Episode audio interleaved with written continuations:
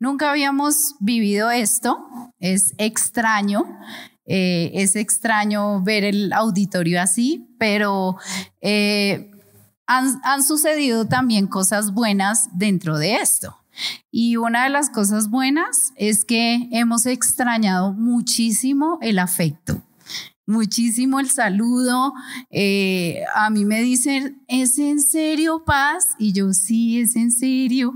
Toca saludar así y, es, también es bueno porque, porque nos extrañamos. O sea, no, nos extrañamos los unos a los otros, nos extrañamos el abrazarnos, el, el darnos un beso de saludo, el ser cariñosos y, y eso, bueno, el Señor tiene control de esto, pero vamos hacia adelante. Hay cosas buenas también como entender que como iglesia eh, somos nosotros, somos la iglesia de Cristo y podemos estar en todo, en todas partes. Hoy queremos saludar a los que nos escuchan por internet, allí en casa.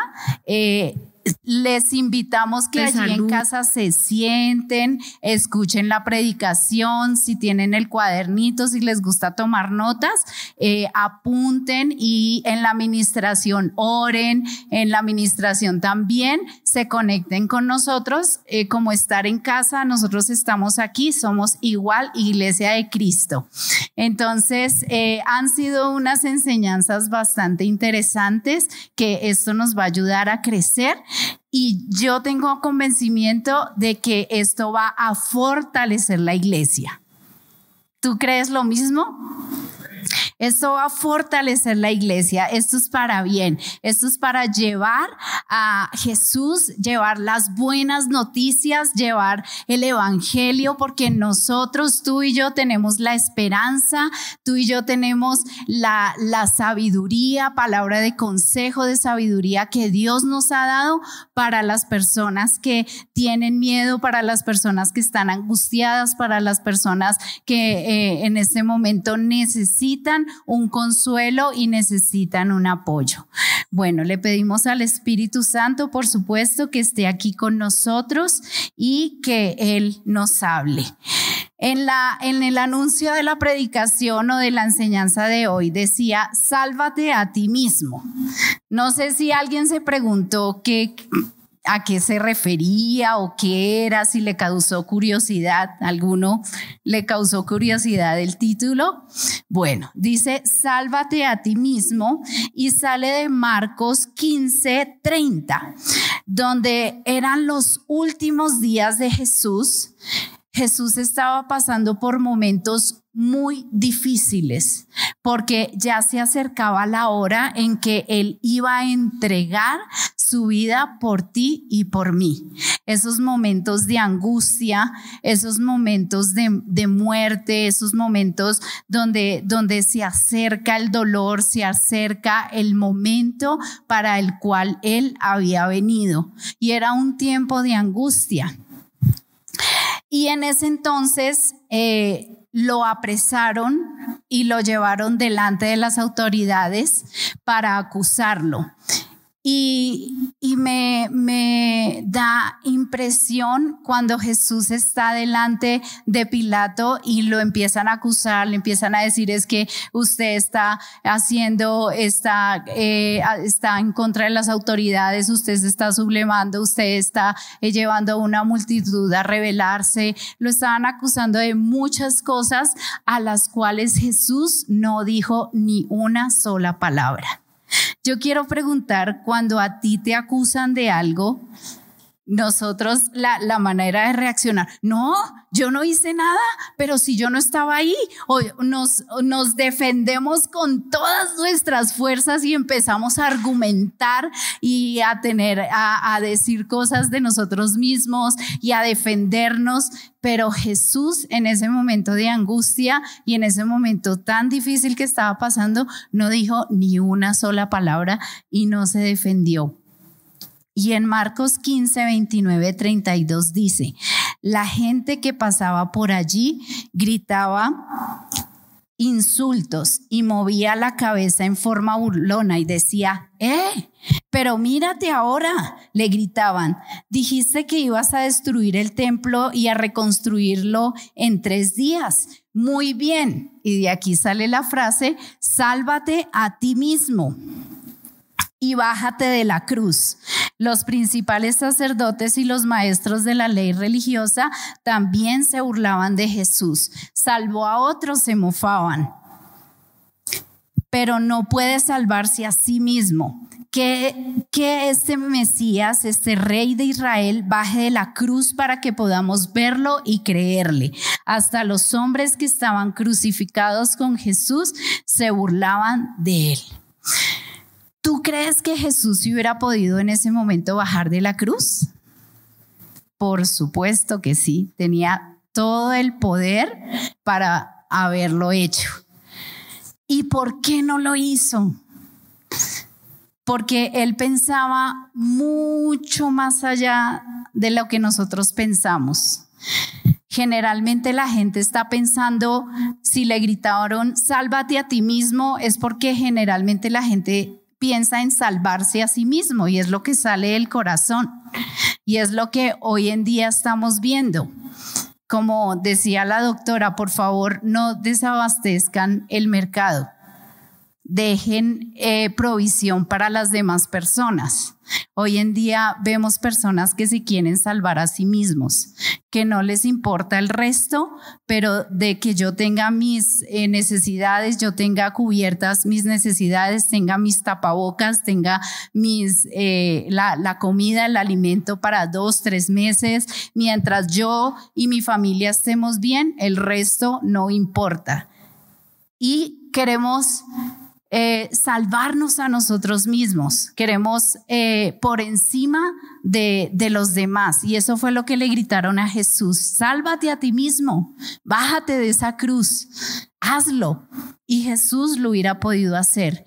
Pero sabes qué? En ese momento Jesús estaba pensando en ti y estaba pensando en mí y no se bajó de la cruz por ti y por mí, para que hoy nosotros pudiéramos estar aquí sentados y pudiéramos disfrutar y cantar estas canciones que dicen, tu amor hoy me sostiene y todas esas letras tan bonitas de que me abrazas, me cuidas, me salvas, me, me das todo lo necesario y hoy podemos cantar y decir todo eso porque en ese momento Jesús no se bajó de la cruz.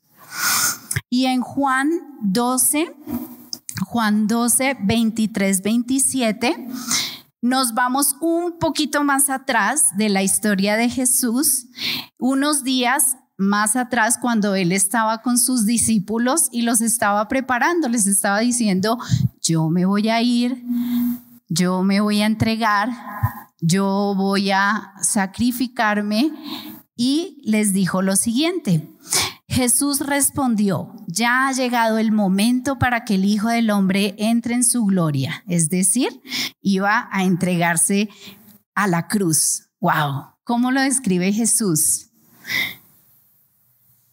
Iba a entrar en su gloria. Para él era entrar en la gloria.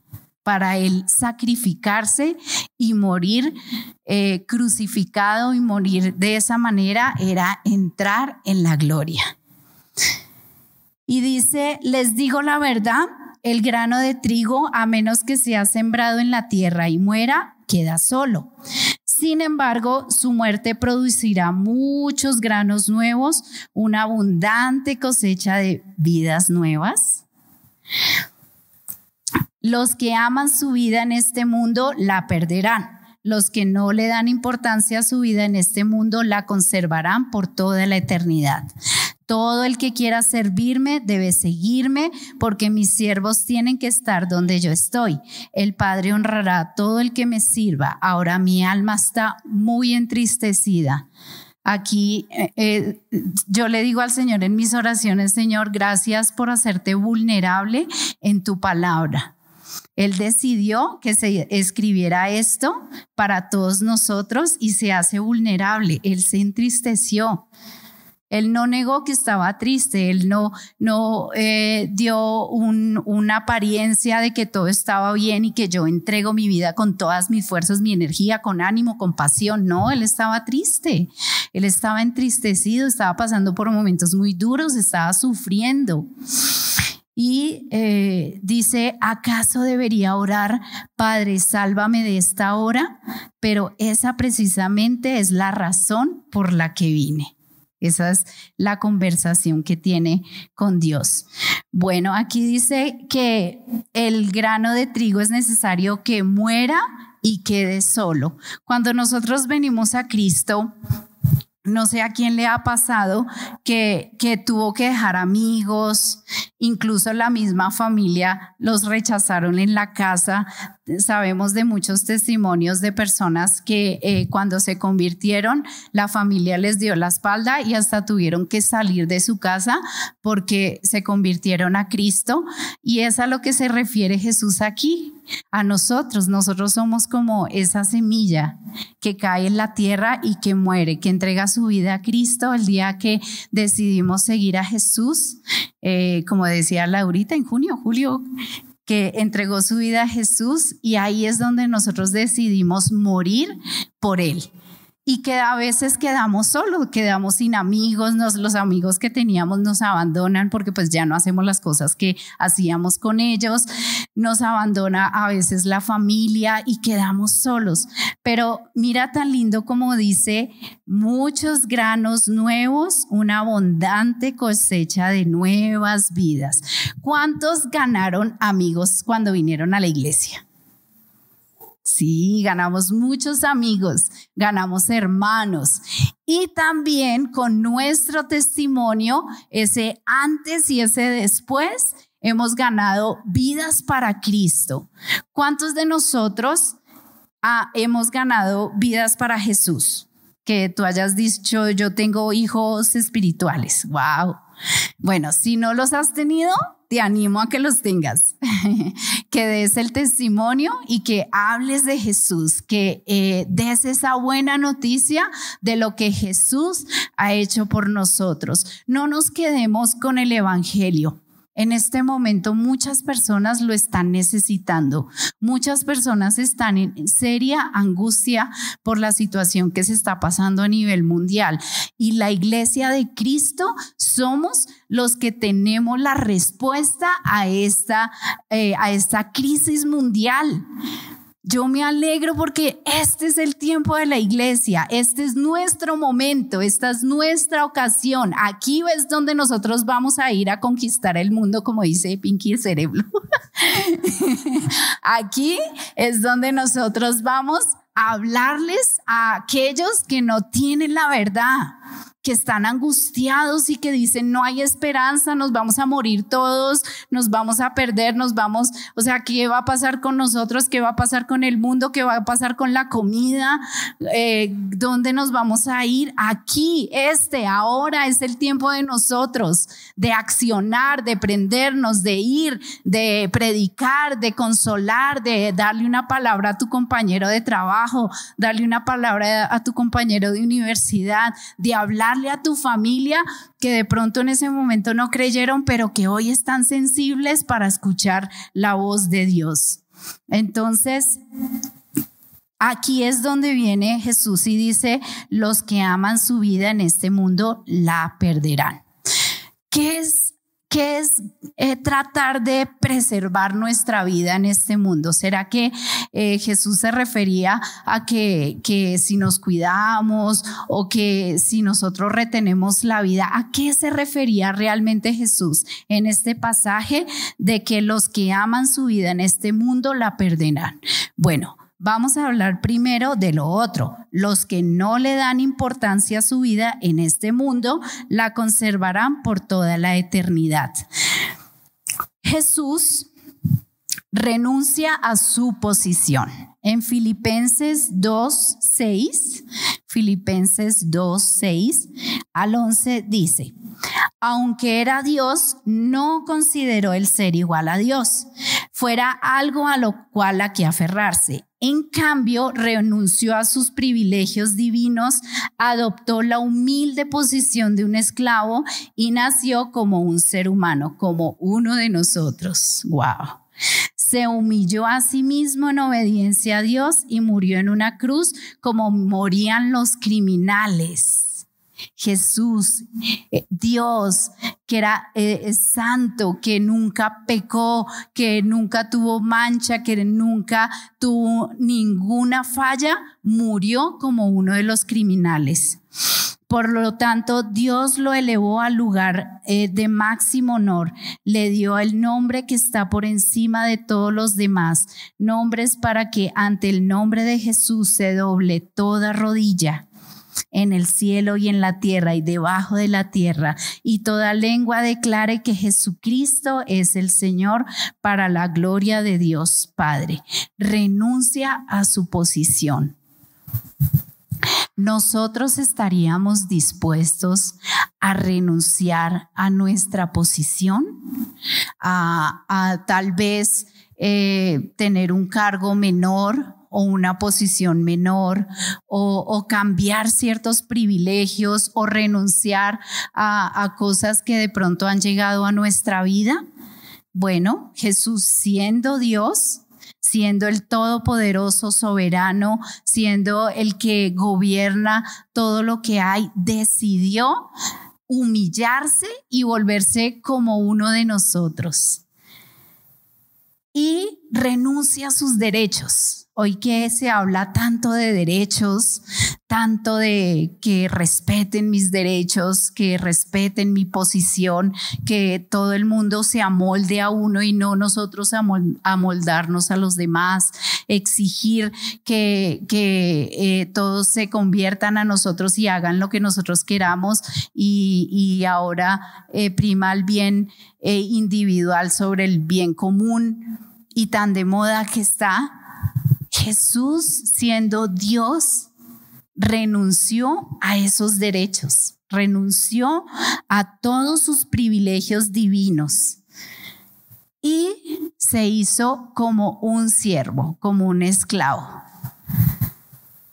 tanto que los seres humanos han luchado por la esclavitud, tanto que los seres humanos hemos luchado para poder sobresalir y para eh, no ser subyugados, Jesús lo hizo al contrario. Jesús se sometió, Jesús se hizo siervo, Jesús vino aquí en la tierra y se sometió a lo que nosotros vivimos y luego entrega su vida por nosotros, muriendo en una cruz. ¿Nosotros estaríamos dispuestos a dar la vida por alguien? Y no vayamos tan allá. ¿Estaríamos dispuestos a cuidar a un enfermo del COVID-19? Traigámoslo más a la realidad. ¿Estarías dispuesto a ayudar en un hospital si se presentara una gran emergencia? ¿Estaríamos dispuestos a ir a ayudar a la gente, a dar eh, de nuestro tiempo, a servir a la comunidad, a ayudar a aquellos que lo necesitan? ¿Estaríamos dispuestos a ir hasta allá? ¿Hasta dónde estamos dispuestos? En Gálatas 2.20 dice, mi antiguo yo ha sido crucificado con Cristo, ya no vivo yo, sino que Cristo vive en mí. Así que vivo en este cuerpo terrenal confiando en el Hijo de Dios, quien me amó y se entregó a sí mismo por mí.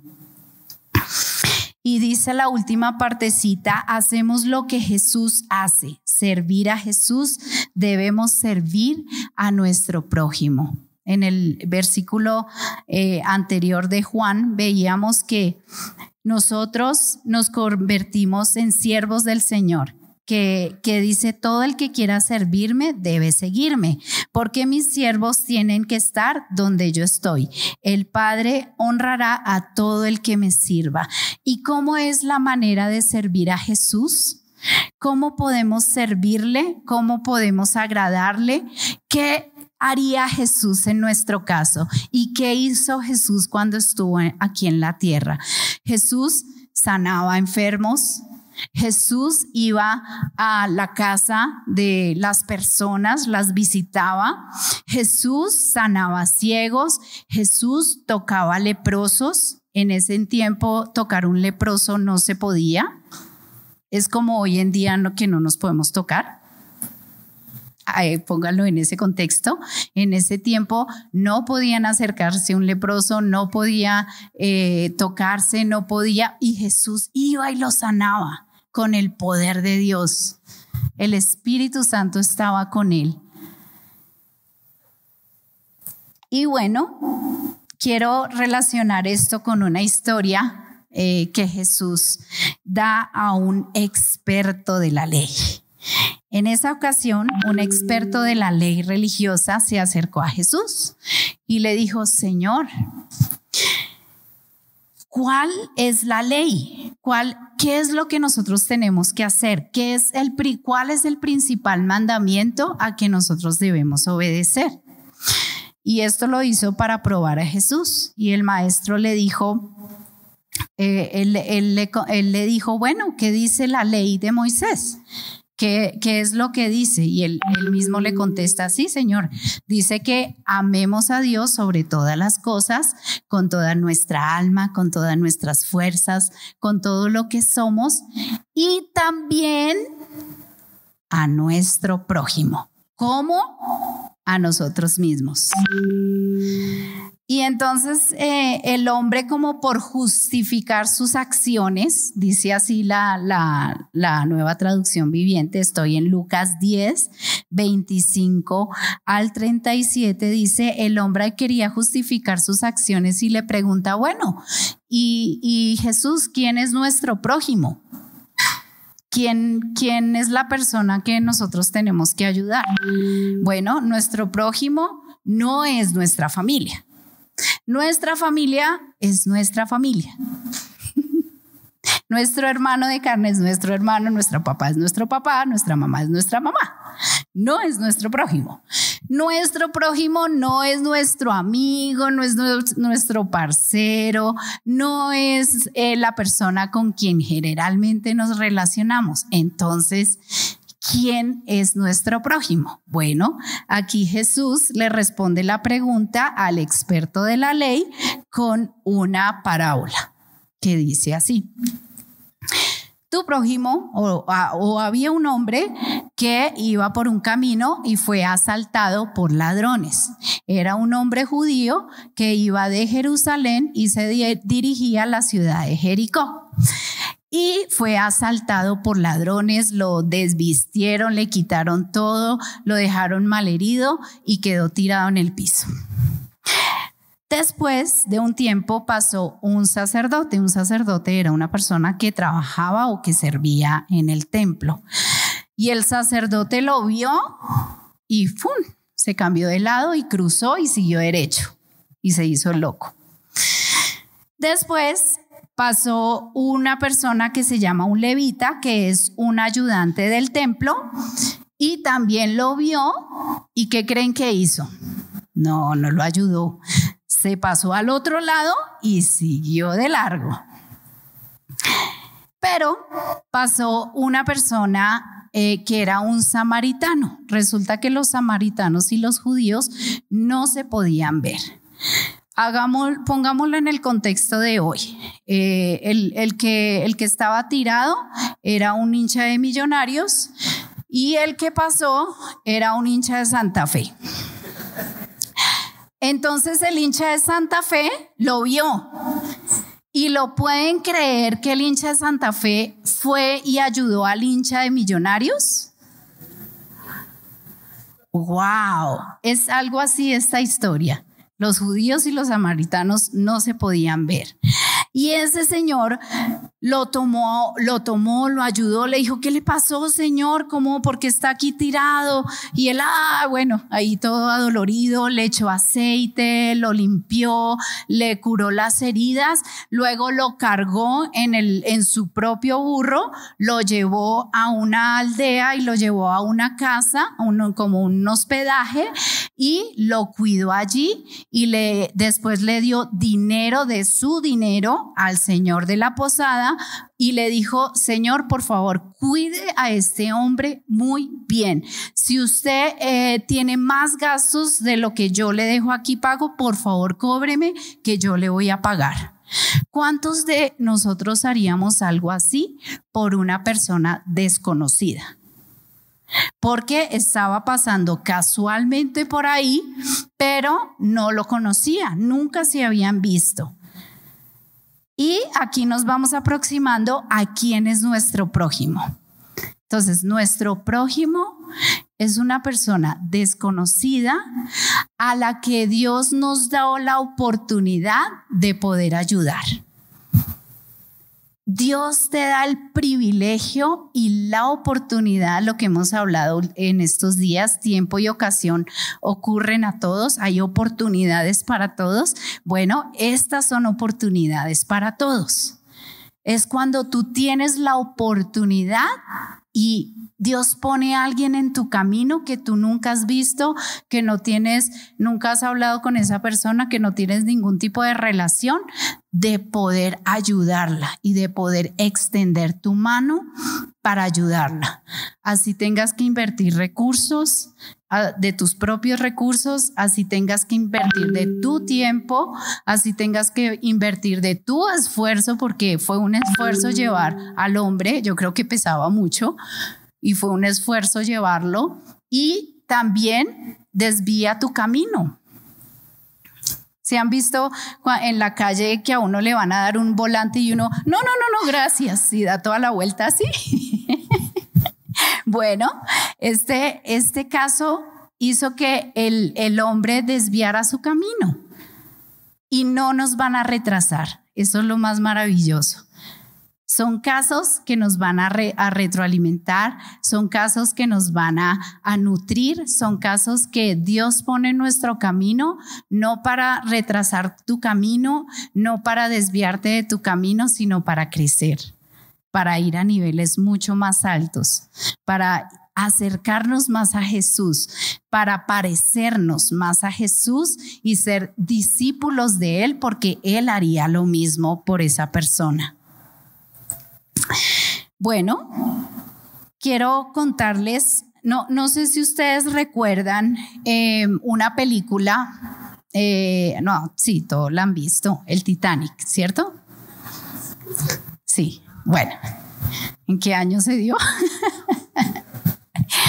bueno, precisamente del Titanic no voy a hablar de la hermosa escena en que el protagonista está eh, eh, el cuerpo hasta aquí metido en el agua congelada del mar, ¿qué era eso? El mar, no sé, transatlántico, atlántico, donde estaba por allá en cerca de los icebergs y, estaba allí navegando en, encima de una tabla y su amada Rose estaba encima del pedazo de tabla que había quedado y él estaba dando su vida por Rose y luego de un tiempo se congeló el pobre muchacho y se murió y pues Rose quedó eh, ahí muy triste, muy sola.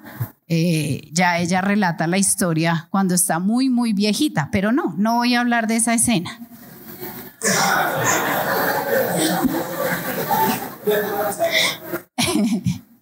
Voy a hablar de la escena escalofriante. ¿Se acuerdan cuando estaban todos en el barco desesperados, buscando salvavidas, yendo, corriendo todos a los barcos eh, que, que salvaban, que de hecho pusieron menos barcos para que eh, eh, poner otras cosas, porque como ellos estaban segurísimos de que, la, de que el gran transatlántico No iba a, hundirse, sino que iba a, dar la vuelta a todo el mundo. Entonces pusieron menos barcas de salvación para, para poder llevar otras cosas y en ese desespero todo el mundo empezó a correr, a pisar al que estaba al lado, a salir eh, desesperados, a coger sus cosas, a ir a, la, a, la popa, a ir hacia arriba por encima encima del que sea, pero se tenían que salvar a sí mismos porque se tenían que salvar a sí mismos. Y en esa escena de los barcos eh, habían cuadros muy tristes donde los ricos pagaban para guardar el puesto en el barco. ¿Sí se acuerdan? Bueno, esa es una.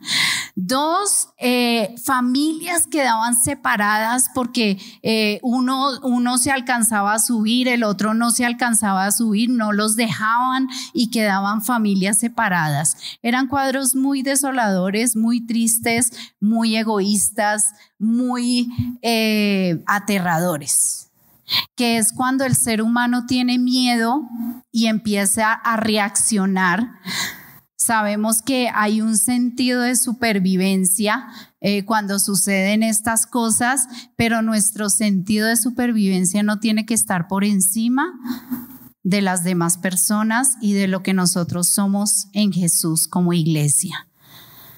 Nuestro sentido de supervivencia tiene que estar, porque recuerdan, ya no vivo yo, más Cristo vive en mí, ya estamos muertos. El que quiera amar su vida, el que quiera aferrarse a su vida, el que quiera eh, pasar por encima de los demás con su vida, el que quiera eh, estar guardando su vida, el Señor dice, la perderá la perderá. Pero el que dé su vida, el que entrega su vida, el que, el que da su vida por los demás, el que ayuda a los demás, el que ama a Dios y el que ama a su prójimo, es decir, a las personas que no conocen, no su familia, no sus hermanos, no sus hijos, no sus amigos, el que ama a su prójimo, que son personas que no conocemos, recuerden, pero que Dios pone en nuestro camino para poder ayudar como a sí mismo hace la voluntad de Dios. Estamos obedeciendo los grandes mandamientos de Dios que se resumen en dos, amar a Dios y amar al prójimo como a nosotros mismos. Y es algo que nosotros debemos pensar en este tiempo tan difícil, cómo vamos a reaccionar, cómo vamos a mostrar a Jesús. Y aquí es donde les digo, la iglesia tenemos la respuesta. La iglesia tenemos ese amor que no tienen las demás personas. La iglesia tenemos esa paz que en estos momentos tú inspires paz, tú inspires gozo, no te dejes contaminar de tantas malas noticias porque nosotros tenemos la buena noticia y la verdad absoluta de lo que nosotros hemos creído y lo que Dios ha hecho por nosotros. Estos son tiempos en que podemos dar esas buenas noticias. Sí, tener cuidado, los cuidados necesarios, ser prudentes, por supuesto, pero nosotros tenemos esa buena noticia. Y hay una película que me impactó mucho que se llama Hasta el último hombre. ¿Quién la vio? Ay, esa película es muy linda. Bueno, les voy a dar una reseña antes de ver un pedacito de la película que dice, es la historia de Desmond T. II, ¿se acuerdan? Dos.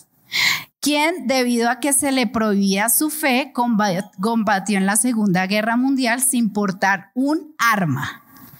No disparó ni una bala, pero salvó a 75 personas de la muerte en la batalla de la isla de Okinawa. Gracias a su coraje pasó a ser el objeto de las burlas de sus compañeros, a reconocérsele su enorme valía con la entrega de la medalla de honor del Congreso, otorgada por primera vez a un objetor de conciencia. Y vean, tenemos que ir a salvar las personas, desgastarnos las manos para ir a salvar a las personas, desgastar nuestra voz para ir a hablar de Cristo, desgastar nuestro tiempo, que es lo que Jesús hizo por nosotros, para ir a hablarles de Jesús, que también lo ha hecho por ellos. Ese es el tiempo de desgastar nuestras vidas para aquel que la entregó todo por nosotros. que dijo, ¿puedo orar a mi Padre para que me salve de esto? Porque sufría, pero decía, yo no lo voy a hacer. Yo voy a hacer lo que yo vine a hacer aquí en la tierra, a salvarte y a entregar mi vida por ti. Te invito a que te pongas de pie y le demos gracias a Jesús por ese sacrificio tan hermoso que hizo por nosotros. Hoy esa sangre que Él derramó en la cruz nos cubre, nos lava, nos limpia y nos cubre de toda enfermedad.